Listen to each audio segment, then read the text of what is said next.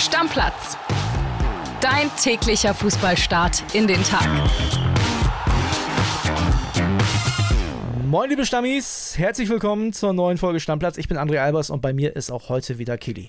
Moin, moin, liebe Stammis, auch von mir. Es ist Champions League Tag Nummer 1 in dieser Woche. Ja. Die Besten Champions. Lass uns mit Leipzig anfangen, denn das ist ziemlich schnell erzählt, Kili. Die spielen bei Manchester City, müssen höher als 3-1 gewinnen, um überhaupt eine Chance haben, äh, Gruppensieger zu werden. Wird nicht passieren. Nee, wird nicht passieren. Da ist ja eigentlich alles durch. 12 Punkte versus 9 Punkte. Wichtig ist nur, dass RB jetzt da keine Megareise kassiert. Ja. Ich vermute auch, dass beide Mannschaften, sowohl City als auch RB, ordentlich durchrotieren werden. Wird vielleicht dem einen oder anderen nicht schmecken, gerade in Summen aufeinandertreffen. Möchte natürlich irgendwie jeder spielen. Wahrscheinlich Guardiol ganz speziell auf Man City-Seite.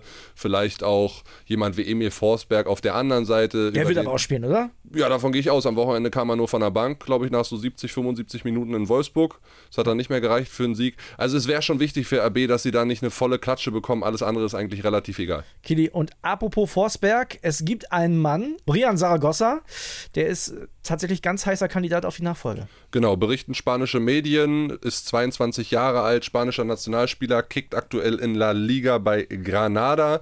Ist da sehr gut unterwegs, ein dribbelstarker Spieler, äh, der aus dem Zentrum agieren kann. Hat allerdings noch einen Vertrag bis 2027 in Granada. Das Gute daran ist, er hat eine Ausstiegsklausel, die liegt nur bei 14 Millionen Euro, also nichts, was sich RB nicht leisten könnte. Ja, und Geld ist ja jetzt eh nie das größte Problem in Leipzig gewesen. Ne? Das stimmt. Müssen wir uns nichts vormachen. Red Bull Also, verleiht Flügel.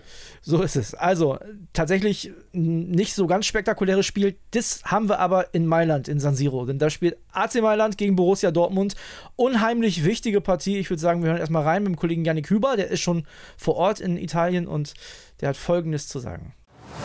Buongiorno aus dem altehrwürdigen San Siro in Mailand. Ja, hier würde der BVB heute Abend gerne das Achtelfinale in der Champions League klar machen. Ein Sieg würde reichen. Doch die Bedingungen, die sind plötzlich extrem erschwert. Gestern Morgen gab es die Nachricht, dass Niklas Süle ausfällt, ist nicht mit in den Flieger nach Italien gestiegen, weil er krank ist. Und äh, am Abend dann die nächste Schreckensnachricht, Nico Schlotterbeck.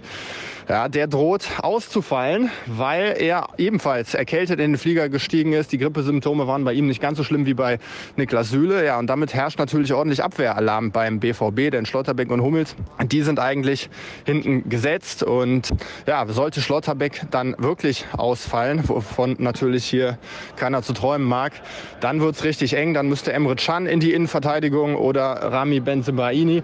Also es ist knapp, was die Personalsituation beim BVB angeht. Aber dafür gibt es vielleicht im Winter jemand Neues. Ich habe noch Transfernews für euch mitgebracht. Denn der BVB hat ein Auge geworfen auf Ferdi Kadioglu von Fenerbahce Istanbul. Ja, den werdet ihr noch kennen. Beim 3 zu 2 der türkischen Nationalmannschaft gegen Deutschland hat er das 1 zu 1 gemacht mit einem schönen Strahl in den Winkel. Und ähm, ja, der könnte möglicherweise die Außenverteidigerprobleme beim BVB lösen, kann er auf beiden Seiten spielen. Der BVB hat ihn unter Beobachtung. Allerdings 30 Millionen fordert Fenerbahce für ihn. Das könnte ein bisschen teuer werden. Also erstmal nur eine Laie möglich oder Sebastian Kehl muss sehr geschickt verhandeln.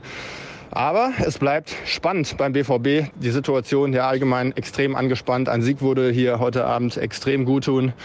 Es bleibt spannend. Wollen wir erst über das Spiel oder über den neuen Star sprechen? Nee, erst übers Spiel, weil ich glaube, das ist wichtiger als irgendein Winterneuzugang oder auch ein Sommerneuzugang, der kommen könnte. Also, Borussia Dortmund tut gut daran, zumindest nicht zu verlieren. Da sind wir uns einig, oder? Das sollte die oberste Prämisse sein. Ja, und Borussia Dortmund sollte alles daran setzen und auch Trainer Edin Terzic, dass sie dieses Spiel gewinnen, weil wenn du gewinnst, dann bist du sicher in dieser Gruppe fürs Achtelfinale qualifiziert. Das nach fünf Spieltagen, seien wir ehrlich, André, wir beide hätten es wahrscheinlich auch nicht gedacht, mit PSG, Mailand und äh, Newcastle United in dieser Gruppe.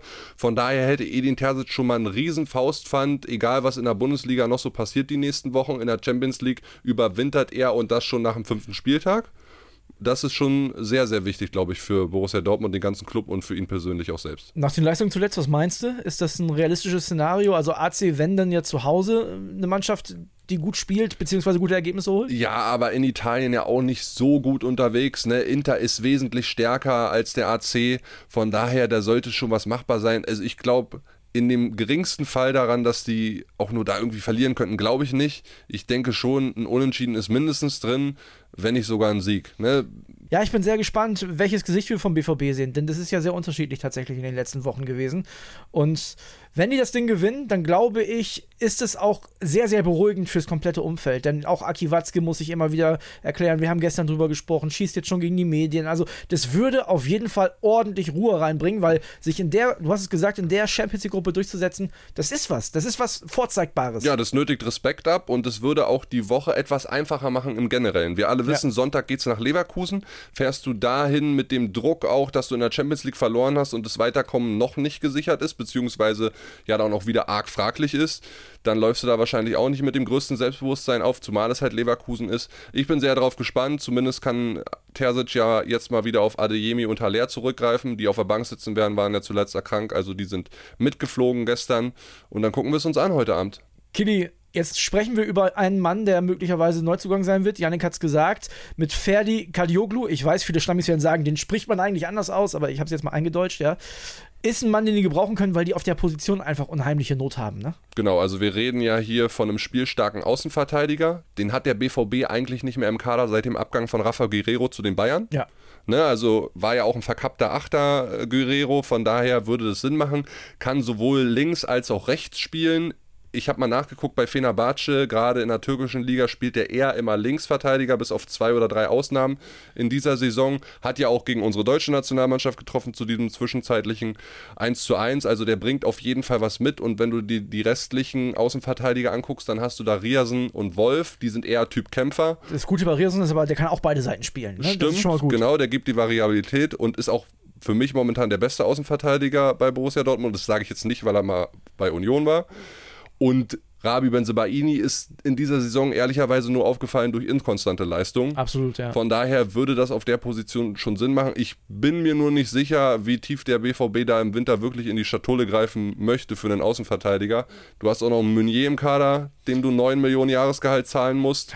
Gute Nacht, ey. Deswegen, ne, nochmal, um darauf zurückzukommen, heute Abend das Weiterkommen würde dir auch nochmal 9,6 Millionen Euro UEFA-Prämie bringen wäre schon nicht so unwichtig, wenn du im Winter wirklich einen großen Deal machen möchtest. Wobei man ja schon sagen muss, was wir gerade bei Leipzig gesagt haben, gilt ja so ein bisschen auch für den BVB. Normalerweise dürfte Geld nach den ganzen Transfers, nach den Abgängen auch, auch nicht die Riesenrolle spielen. Da sollte schon auch ein bisschen Geld noch da sein. Naja, aber ganz ehrlich, André, im Sommer, ich kann mich daran erinnern, 65, 70 Millionen konnten sie ausgeben aus den Bellingham-Erlösen. Sie haben Matcher geholt, sie haben Sabitzer geholt. Füllkrug ja, da ist eigentlich schon alles verbraten, ne? Und nicht viel draus gemacht. Also stand jetzt auf jeden Fall vom Gefühl ja. her.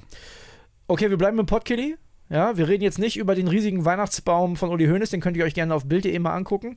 Äh, wirklich spektakulär, sondern wir reden über Schalke 04. Das ist genauso spektakulär, nur ein bisschen trauriger. Denn äh, da gibt es jetzt quasi eine Bettelei in Richtung Fans. Wir haben ja gestern darüber geredet, dass möglicherweise Leute aus der Nordkurve Ultras nicht ins Stadion kommen wollen, um gegen Osnabrück zu unterstützen in einem unheimlich wichtigen Spiel. Das hat man offensichtlich in der Chefetage von Schalke 04 auch gehört und jetzt Gegenmaßnahmen ergriffen. Genau, es gab quasi ein, ich kann mich nicht daran erinnern, dass es in der Bundesliga schon mal sowas gab, zwei Sonderbriefe an die Mitglieder und bei Schalke sind es ja einige, es sind ein bisschen weniger als 200.000, ja, ne? also man 178.000 genau. Man ja. hat da schon ordentlich äh, rausgehauen und es gibt einmal einen Brief von den Bossen, also Vorstand und Aufsichtsrat und einmal einen Brief von der Mannschaft. Ja. Wir können mal ein paar Kernaussagen gerne durchgehen. Ich ja. werde jetzt hier nicht die kompletten zwei Briefe vorlesen, aber der Bossebrief beginnt unter anderem so: Wir, Vorstand und Aufsichtsrat, möchten uns nach einem erneut enttäuschenden Wochenende mit diesem Sondermitgliederbrief an euch wenden. Uns ist bewusst, dass ihr aktuell keine großen Reden von Vereinsverantwortlichen hören wollt. Ihr verlangt zu Recht, dass wir Lösungen finden, um die sportliche Krise zu bewältigen. So beginnt unter anderem dieses Schreiben. Ich finde das äh, Mannschaftsding ganz interessant. Da habe ich mich mal eingelesen und da gibt es eine Passage, da fängt alles mit keiner an. So, ne? Also quasi, um nochmal dieses Wir-Gefühl zu stärken. So, keiner von uns will schlechte Leistung bringen, keiner von uns will ein Spiel verlieren. Ne? Also, das schließt keine Leute aus, weil es da ja zuletzt auch immer wieder individuelle Querelen gab, jetzt zuletzt Ovejan. Das heißt, da präsentiert sich, zumindest in diesem Brief, die Mannschaft als Einheit. Sind sie nicht, wissen wir aber. So ist es. Der Satz, der aus diesem Spielerbrief viel mehr noch Wirkung zeigt nach außen, ist der, wir schämen uns für einige Auftritte in den letzten Wochen. Ja. Also man spricht das schon ganz klar an. Es ist nicht dieses hundertprozentige Abrechnungsding mit sich selbst. Man hätte auch mehr von wir, wo sind denn die Fehler gemacht worden? Da geht es unter anderem in diesem Bosse-Schreiben auch. Es geht darum, dass sie davon schreiben, die Gründe für die derzeitige Situation sind vielschichtig. Hier bewusst kurz gehalten in der Zusammensetzung des Kaders sind Fehler gemacht worden. Einige Ideen sind nicht aufgegangen. Dafür tragen wir die Verantwortung. Anstatt du sagst, wir haben Fehler gemacht, ganz klar, fertig aus. Lass uns mal bei Peter Wenzel nachhören, unserem Schalke-Reporter. Der ordnet das Ganze für uns auch nochmal ein. Der ist ja ganz dicht dran und ich glaube, das, was er sagt, das fühlen wir auch so ein bisschen. Also wir hören mal rein. Nach dem 3 zu 5 Desaster in Düsseldorf bettelt Schalke um Fangnade, kriecht auf Knien zur Nordkurve. Am Abgrund zur dritten Liga darf der Krisenclub nicht seine Anhänger verlieren. Da am Freitag Osnabrück zum Kellerknaller und Schicksalsspiel in die Arena kommt, sind die beiden Briefe natürlich taktisches Kalkül. Spannend? Für die Winterpause verspricht Schalke in der komplizierten Kabine aufzuräumen. Da noch Sportvorstand Peter Knebel eine lame duck ist, steht jetzt Sportdirektor André Hechelmann voll im Fokus. Ob er der Richtige ist, seine eigenen Fehler zu korrigieren, es bleibt wohl hochdramatisch auf Schalke. Hochdramatisch, Kenny. Ja, taktisches Kalkül, sagt Peter. Ja, Und ist ich, ja klar. Natürlich, es geht auch nur darum, dass du irgendwie die Leute für dieses Spiel, super wichtiges Spiel gegen Osnabrück, das ist ein 10-Punkte-Spiel Ja. im Abstiegskampf hinter dich irgendwie bringst. Und das macht man jetzt bewusst. Klar, alle Schalker Verantwortlichen, speziell die Medienabteilung, wird jetzt sagen, ah, das ist alles so ernst gemeint und so. Nein, das ist Taktik. Du willst die Fans irgendwie dich hinter dich bringen. Du willst was, ein kleines Bonbon senden an die, an die Ultras. Du kriegst quasi so ein bisschen zu Kreuze, auch wenn du es nicht zu 100% machst und versuchst, kommt bitte, kommt bitte, kommt bitte. Du musst die Fans jetzt schon bitten zu kommen. Ich sag dir ehrlich, Kili, sollten die Ultras nicht da sein, wird es am Freitag ein schweres Spiel Ja. für, für Schalke 04.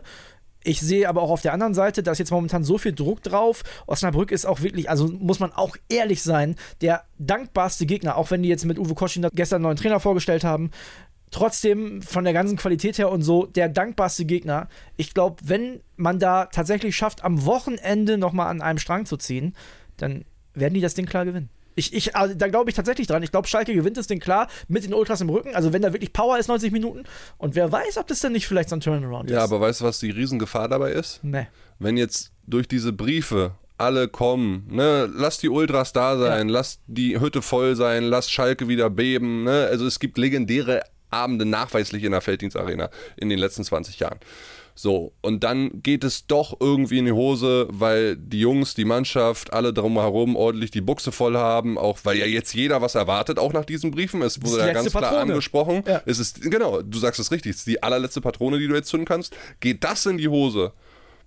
Ja, Peter Wenzel hat gerade ein bisschen gelacht, als er gesagt hat, am Abgrund zur dritten Liga. Aber ja, kann sich abmelden, wenn die das verlieren. Also wenn du, man stelle sich das mal vor, da gibt's eine, das wäre wär vielleicht wahrscheinlich zu viel, aber eine dicke Choreo, Schalke, Schalke-Rufe von Anfang an, erste bis 90. Minute und die verlieren da 2-1, die können sich abmelden. Und eine Sache nochmal dazu, André. Du weißt, ich habe die Abstiegssaison, die erste auf Schalke verlebt. Und da war das alles nicht so harmonisch, trotz der vielen Niederlagen. Da wurde ordentlich dann auch von den Ultras Stimmung gemacht. Gab die Situation nach dem Derby gegen den BVB, wollten sie das Stadion stürmen. Hat zwar nicht geklappt. Dann nach dem Abstieg in dieser Nacht nach Bielefeld waren sie auf dem Arena-Ring, haben die Spieler gejagt. Ja. Sowas ist ja alles noch gar nicht irgendwie jetzt wieder passiert. Ja, wir hoffen auch, dass es dabei bleibt. Ja? Hundertprozentig, wenn du gerade siehst, was in anderen Stadien momentan abgeht, ist ja wirklich unschön, gerade mit Blick auf die Heim-EM nächstes Jahr. Aber das droht ja dann auch wieder. Ich meine, da staut sich ja so viel auch auf bei den Fans und ich kann das ja verstehen. Du siehst ja diese Schlaffi-Truppe über den Platz laufen, die sich null anstrengt und sie können so viel schreiben, wir wollen nicht und wir können, aber wir möchten und so weiter. Bringt ja alles nichts. Aber Sie müssen es auf dem Platz zeigen. Weißt du was, Killy? Eigentlich wollte ich ja jetzt am Samstag die, die traurigen Fußballereignisse machen, ne? Da ist ja aber so viel Druck drauf. Nicht nur da, Freitagabend ist ja auch noch das Hamburger Derby. Wir machen tagesaktuell Samstag, sprechen über Schalke, HSV, St. Pauli, das machen wir. Genau, haben wir schon besprochen. André wird mich anrufen. Da machen wir eine schöne Samstagsfolge. So ist es. Und ich würde sagen, für heute, Na, stopp, stopp, stopp. Oh, Einen? Sendehinweis haben wir noch für die Leute da draußen. Heute Morgen 9.30 Uhr Sky Sport News HD einschalten. Unsere Richtig, richtig. U17-Auswahl spielt im Halbfinale gegen die Argentinier bei der U17 WM in Indonesien. richtig, also für diejenigen von euch, die das vor 9.30 Uhr hören, ne, macht mal ruhig den Fernseher an. Das gab's sonst noch nie, ne? U17 könnte das erste Mal ins Finale einziehen. Bin gespannt. Selbst Toni Groß hat es damals nicht geschafft. Küsschen, Ciao, tschüss. Stammplatz. Dein täglicher Fußballstart in den Tag.